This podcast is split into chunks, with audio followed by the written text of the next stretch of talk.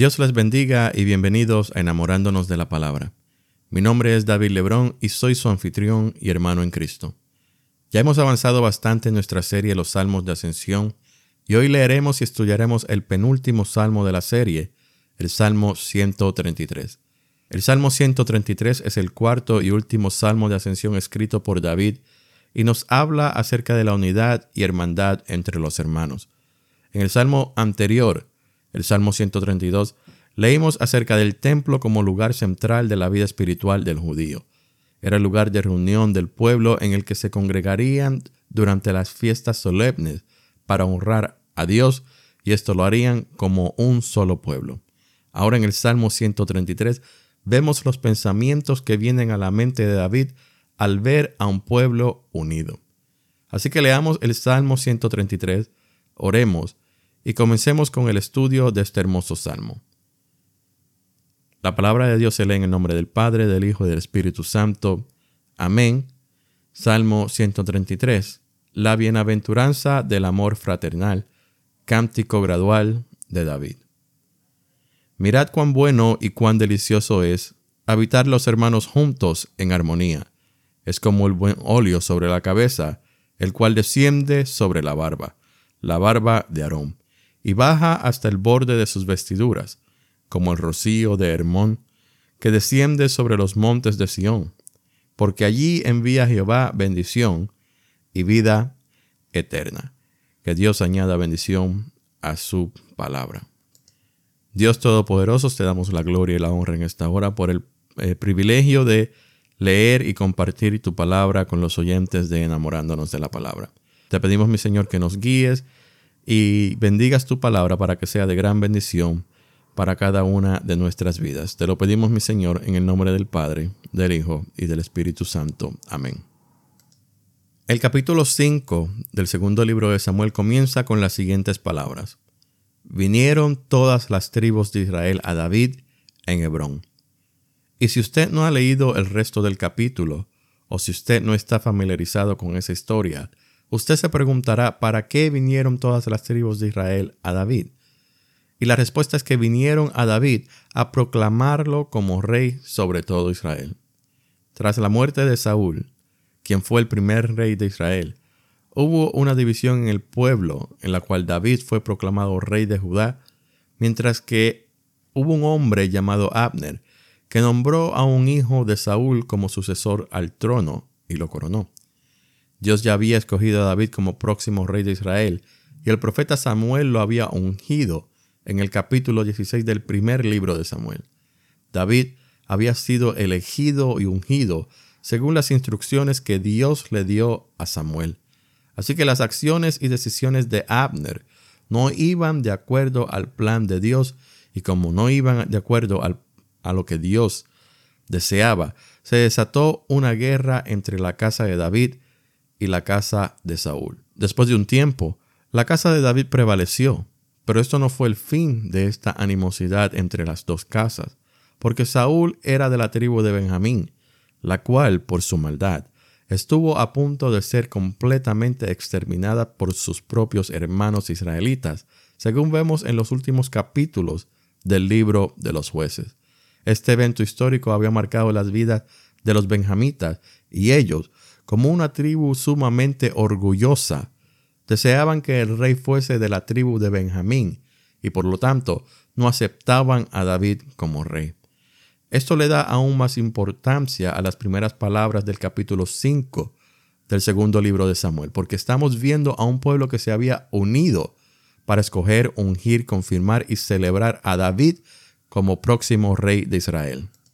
Si este momento de la vida de David hubiese sido capturado en una fotografía, seguramente David la hubiese tenido enmarcada y colgada en una de las paredes de su habitación, para ser una de las primeras cosas que él admiraría en las mañanas y una de las últimas en las cuales meditaría en las noches antes de orar y dormir. Pero para aquellos tiempos no existían las cámaras como hoy día, así que este momento no estaba colgado en una de las paredes de su dormitorio, sino que estaba tatuado en su corazón. Este momento llenaría su corazón de alegría, porque David entendía que desde el principio ese había sido el plan de Dios, un pueblo con una sola voz, una misma mente y un mismo corazón. David no tuvo la oportunidad de mirar el templo terminado, ni de visitarlo con sus hermanos judíos. De hecho, David ni siquiera logró ver el comienzo de la construcción del templo, pero eso no importó, porque la unidad del pueblo de Dios ya estaba en su corazón y sus ojos estaban abiertos a los beneficios que esta unidad traía. Es por eso que el versículo 1 nos dice, mirad cuán bueno y cuán delicioso es habitar los hermanos juntos en armonía. David comienza este salmo con una exhortación. Mirad, es una manera de llamar la atención a algo. Es un imperativo. Mirad. Es como cuando usted va al circo y el maestro de ceremonias dice, damas y caballeros. Y todos los que le oyen dirigen su mirada al círculo central. Con esas palabras, damas y caballeros, el maestro de ceremonias quiere que sus ojos se enfoquen en lo que está a punto de suceder y no quiere que usted se lo pierda. Esto, esto es lo mismo que David está haciendo con la palabra mirad.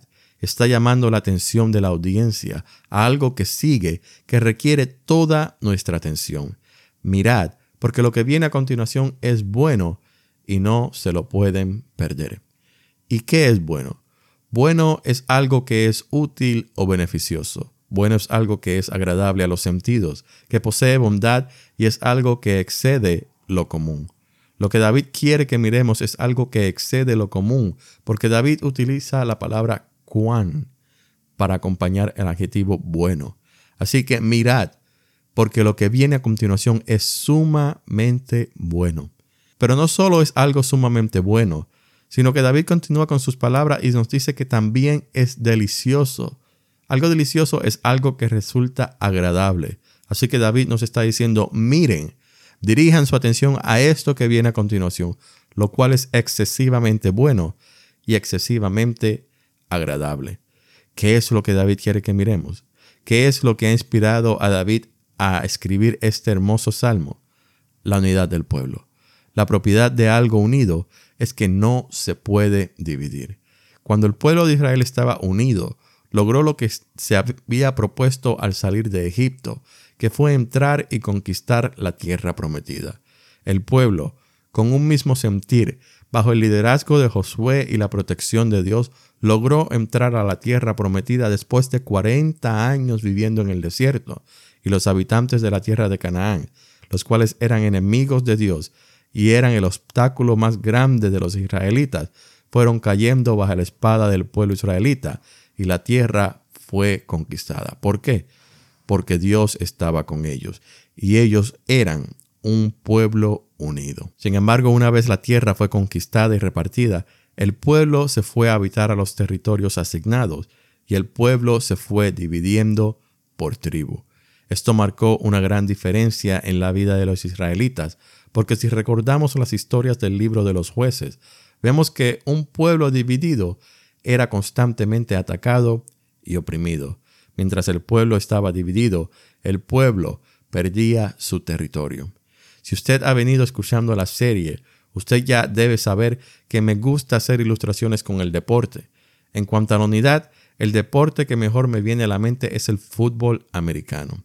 Porque aunque es un deporte que no muchos entienden, es un deporte muy hermoso. Hermoso porque consiste de una coreografía y en esta coreografía, todos deben tener la misma mente, la misma meta.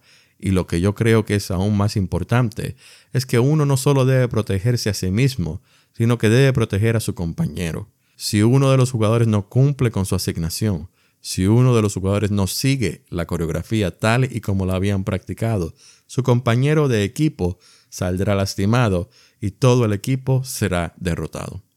Eso es solo lo que se ve cuando están en el campo de juego. Cuando están en las bancas, debe de haber gran comunicación entre ellos y dejarse saber el uno a otro, primero, qué es lo que están viendo que está haciendo bien el otro equipo y segundo, qué es lo que cada uno de sus compañeros está haciendo mal. Estas conversaciones que se tienen en las bancas son muy importantes y se deben tener con mucha seriedad, con mucho respeto y sobre todo con mucho tacto porque sabemos que a nadie le gusta la crítica. La crítica es una de las armas que el enemigo utiliza para dividir al pueblo de Dios. Hay dos tipos de críticas. La primera es la crítica constructiva, que es dada con mucho tacto y amor con el propósito de que mejoremos las cosas que quizás no estamos haciendo bien. Y la segunda es la crítica destructiva, que es dada con mucho menos tacto y amor, y tiene como propósito el bajar la moral de la persona siendo criticada. Sin embargo, la crítica depende no solo del que la está haciendo, sino también del que la está recibiendo. Porque cuando recibimos una crítica debemos escucharla y pensar si la persona tiene buenas o malas intenciones con su opinión, porque así es como demostraríamos nuestro nivel de madurez y deseo de mejorar. Lamentablemente a la mayoría de las personas no les gusta que los critiquen. Esto incluye a los hermanos de la iglesia. Pensamos que no somos perfectos, pero no estamos haciendo las cosas mal. Y cuando alguien señala algo acerca de nosotros, puede ser que nos enojemos o reaccionemos de una manera negativa, haciendo las cosas peor de lo que en realidad son.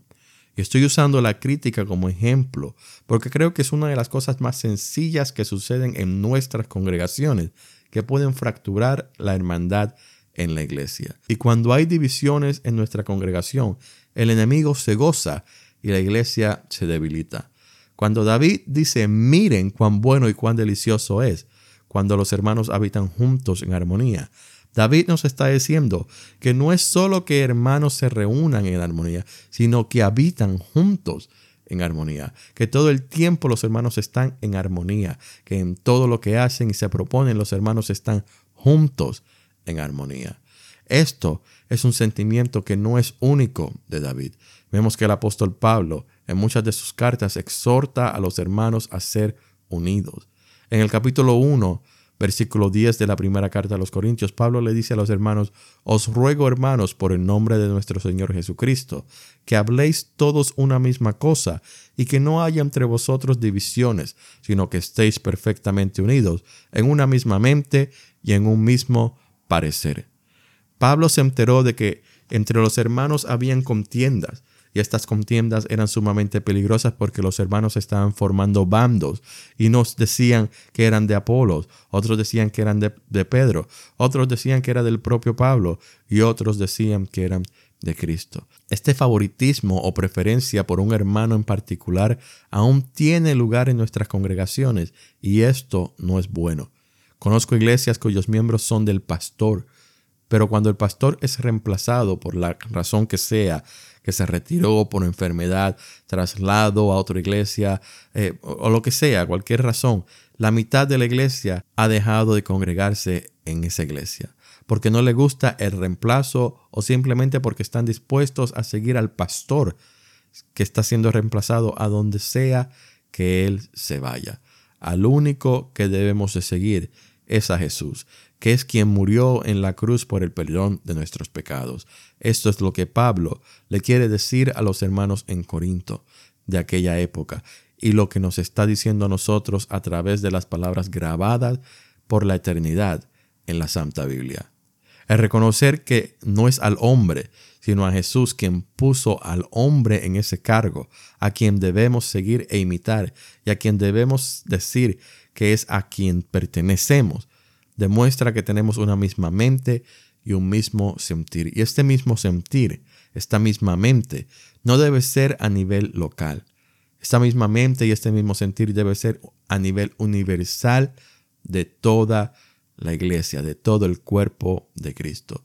Todo aquel que esté claro en esto fortalecerá a la congregación a la que pertenezca. En Romanos 12, versículo 18, Pablo nos dice, si es posible, en cuanto dependa de vosotros, estad en paz con todos los hombres.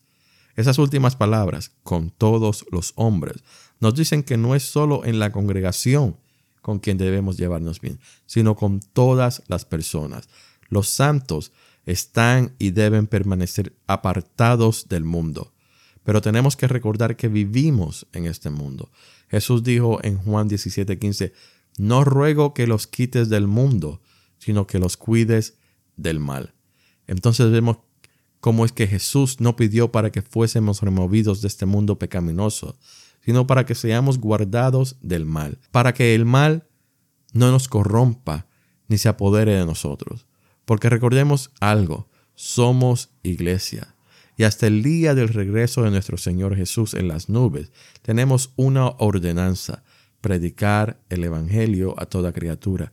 Y esto, al igual que el trabajo de un, de, un, equipo de fútbol americano, se hace mejor cuando todos estamos unidos con una misma meta, con un mismo sentir y con una misma mente. Ahí mismo, en el libro de Juan capítulo 17, vemos que Jesús ora por sus discípulos y dice en el versículo 22, la gloria que me diste, yo les he dado, para que sean uno, así como nosotros somos uno. Una razón importante para que el pueblo de Dios sea unido es que somos imitadores de Cristo. Y como imitadores de Cristo debemos ser unidos, porque Él es unido al Padre. Cuando mostramos nuestra unión los unos con los otros, estamos mostrando la unidad del Padre con el Hijo y del Hijo con la Iglesia.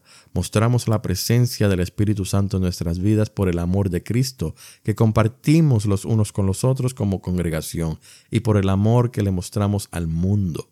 Porque el mundo va a querer agredirnos, pero nosotros no le pagaremos con la misma moneda para no pecar, sino que le pagaremos con amor para que el poder del amor, Dios que es amor, puede más que el poder del mal. Las palabras de David deben razonar en nuestros corazones y debemos mirar siempre hacia adelante como un pueblo unido. Comparémonos con una guitarra que tiene seis cuerdas. Cada una es diferente y toca un tono diferente, pero unidas en un acorde. No solo suenan bien, sino que su tono es una delicia para nuestros oídos. Prediquemos un solo Evangelio, el cual nos habla de un solo Cristo, el cual nos reconcilia a un solo Dios, que nos ha predestinado y llamado para que vengamos a ser hijos de Él.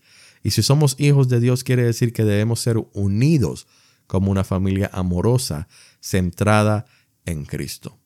El versículo 2 nos dice, es como el buen óleo sobre la cabeza, el cual desciende sobre la barba, la barba de Aarón, y baja hasta el borde de sus vestiduras. En el antiguo Medio Oriente era común ungir la cabeza con aceite de alguien que venía a nuestra casa. Era parte del saludo y recibimiento que se le daba a la persona. Esto se hacía para refrescar al que estaba recibiendo el aceite y darle un buen olor con fragancia, ya que los aceites eran perfumados. En el capítulo 7 de Lucas, versículos 36 en adelante, vemos la historia de cuando Jesús fue a visitar a un fariseo llamado Simón. A esta reunión llegó una mujer del pueblo que la palabra describe como pecadora. Esta mujer llegó con un frasco de perfume. La mujer comenzó a llorar al estar tan cerca de Jesús y comenzó a regar los pies de Jesús con sus lágrimas, mientras, mientras que con sus cabellos los enjugaba. La mujer besaba los pies de Jesús y los ungía con el perfume que había traído. Cuando el fariseo vio lo que la mujer estaba haciendo, pensó y dijo a sí mismo, si éste fuera profeta, refiriéndose a Jesús, conocería qué clase de mujer es la que le toca. Y Jesús, conociendo y escuchando los pensamientos de nuestros corazones, le dijo a Simón el fariseo, entré en tu casa y no me diste agua para mis pies mas ésta ha regado mis pies con sus lágrimas y los ha enjugado con sus cabellos. No ungiste mi cabeza con aceite, mas ésta ha ungido con perfume mis pies. El aceite de la unción destinado para la cabeza no se limitaba solamente a la cabeza, ni se podía contener su fragancia. En Éxodo 29-21 dice, y con la sangre que estará sobre el altar y el aceite de la unción rociarás sobre Aarón, sobre sus vestiduras, sobre sus hijos y sobre las vestiduras de estos, y él será santificado, y sus vestiduras, y sus hijos, y las vestiduras de sus hijos con él. Así que vemos que cuando el pueblo está unido, como David lo vio en el primer versículo, esta unión trae una gran bendición que hace que la unión se desborde. Esta unción representada por el aceite, es buena y abundante. Esta unción es proveída por el Espíritu Santo, quien nos santifica y nos une. Esta unción es algo sagrado que el pueblo de Dios debe de cuidar procurando no caer en las trampas de las contiendas y de las divisiones. El aceite que cae sobre la barba de Aarón era el aceite de consagración que lo llevó a muchas cosas buenas, como el servicio a Dios y a su pueblo y la expiación de los pecados. En las iglesias, los santos también recibimos de ese aceite por medio del Espíritu Santo. Cuando el Espíritu Santo nos unge y se derrama en nuestra mente y corazón, se desborda y transforma cada una de nuestras características para que día a día nos parezcamos más a Jesús y el mundo nos reconozca como hijos ungidos de Dios y seguidores de Cristo. Así que pidámosles al Espíritu Santo que nos llene para que Él sea glorificado en nosotros, para que el mundo vea la diferencia que hay entre nosotros y ellos, para que el mundo vea que el vivir una vida apartada del pecado no es como ellos se la imaginan y puedan descubrir por ellos mismos lo que es vivir para Cristo, llenos de la unción del Espíritu Santo, sirviéndole al Señor y a su pueblo y con un propósito claro, el de agradarle al Señor viviendo una vida en santidad para su gloria. Hay muchos de nuestros hermanos en la fe que vivían una vida desordenada, una vida que dirigía a la muerte física y espiritual, pero algo sucedió en sus vidas que los llevó directo a los pies de Cristo. Miren, hermanos, yo conocí a un varón de Chicago que era pandillero y un día lo estaban persiguiendo unos pandilleros de una pandilla rival a la de él. Y el varón estaba corriendo y corriendo, mientras los enemigos corrían detrás de él, disparando, tratando de matarlo.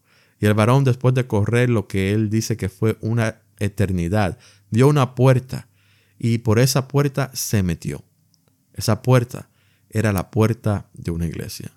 Una iglesia donde el pastor lo calmó, le predicó de la paz y el amor de Cristo, y el varón creyó. Dejó atrás su vida como pandillero y ahora es coordinador de evangelismo en su congregación. Eso lo hizo Cristo, quien lo ungió con el poder de su Espíritu Santo. El versículo 3, David nos dice, como el rocío de Hermón, que desciende sobre los montes de Sión, porque allí envía Jehová bendición y vida eterna. El rocío es una fuente de humedad. Recientemente hice un viaje al estado de West Virginia y en las mañanas podíamos ser testigos de la hermosura del rocío de la mañana sobre la grama. Y me vino a la mente este versículo porque el hotel donde nos hospedamos estaba sobre una colina y la vista era de, muchas montañas a su alrededor. Era realmente hermoso. Pero ¿a qué se refiere David al hacer esta ilustración del rocío sobre Hermón? Hermón era un monte sobre el cual por alguna razón el rocío era muy copioso o abundante. Era tan abundante que si alguien amanecía en su tienda de campaña sobre este monte, la tienda amanecía tan mojada como si hubiese llovido toda la noche ya que el rocío sirve para humedecer la grama o pasto. El monte Hermón se mantenía siempre verde, a diferencia de un desierto que no recibe mucha lluvia o humedad y es seco y árido. El Salmo número uno nos dice que el hombre bienaventurado será como árbol plantado junto a corrientes de agua, que da su fruto a tiempo, su hoja no cae, y todo lo que hace prosperará. Ese es el versículo 3 del Salmo número 1. Y es a esto a lo que David hace alusión al hablarnos del rocío que desciende sobre el monte Hermón. Nos quiere ilustrar a un pueblo bienaventurado que ha sido ungido y por lo tanto está dando frutos porque permanece unido en los caminos del Señor, aplicando la palabra a su vida y cuidándose de no caer en tentación. Esta bendición cae sobre Jerusalén, porque esta es el centro de la adoración a Dios aún antes de la construcción del templo. Esta bendición, la de la unidad del pueblo, viene de parte de Dios y es algo que Él ordena para que el amor que nos demostramos los unos por los otros glorifique su santo y poderoso nombre ante todos los hombres. Así que si usted tiene el don de discernimiento de espíritus y usted ve que en su congregación hay divisiones entre los hermanos, háblele al pueblo acerca de los obstáculos que estas divisiones ponen al crecimiento espiritual de la iglesia. Háblele al pueblo de las consecuencias que hay cuando el pueblo está dividido. La iglesia debe crecer y madurar juntos, unidos. Cuando los hermanos que llevan tiempo en la congregación no se están llevando bien, el alma que está buscando de Cristo puede llegar al templo y se da cuenta. Y eso crea una impresión espantosa, lo cual lo hace pensar, mejor me quedo como estoy, que por lo menos sé en qué estoy metido. Tengamos esto en mente. Esta vida es una audición para lo que será nuestra vida en el cielo. En el cielo no vamos a encontrar contiendas ni divisiones, sino que todos, como pueblo de Dios, como parte de la familia de Cristo, vamos a estar unidos con una misma mente y un mismo corazón, el de adorar al Cordero. Así que, ¿por qué no mejor venir practicando desde ahora y permitir que nuestro sentir y nuestro pensar sean uno solo, como un solo pueblo, como un solo cuerpo, para beneficio de toda la congregación? No menospreciemos la belleza, el poder, lo bueno y lo delicioso que es ser un pueblo unido, con un mismo propósito, con una misma mente, con un mismo sentir, sino que démosle mucha importancia, porque esa unidad traerá gran bendición, no solamente para nuestra vida individual, sino para toda la congregación. Dios Todopoderoso, te damos gloria y honra por el privilegio de poder estudiar y compartir tu palabra con los oyentes de enamorándonos de la palabra. Te pedimos, mi Señor, que esta palabra eh, caiga en nuestros corazones, mi Señor, y sea recibida con mucho gozo, mi Señor, para que podamos abrir nuestros ojos espirituales y podamos reconocer aquellos obstáculos que mantienen a nuestra congregación eh, en contiendas o separados, en desunión. Te pedimos, mi Señor, que tú nos hagas portadores de paz entre, entre nuestros hermanos, mi Señor, para que seamos un pueblo unido, así como tú lo has previsto, así como tú lo has diseñado, así como tú lo deseas. Ayúdanos, mi Señor, a, traer a, nuestra, a nuestros hermanos a, una comunión que, en la cual tú eh, te agradarás. Te pedimos esto, mi Señor, en el nombre de tu Hijo amado Jesús. Amén. Gracias por escuchar enamorándonos de la palabra. Que Dios me los bendiga grandemente. Hasta el próximo episodio.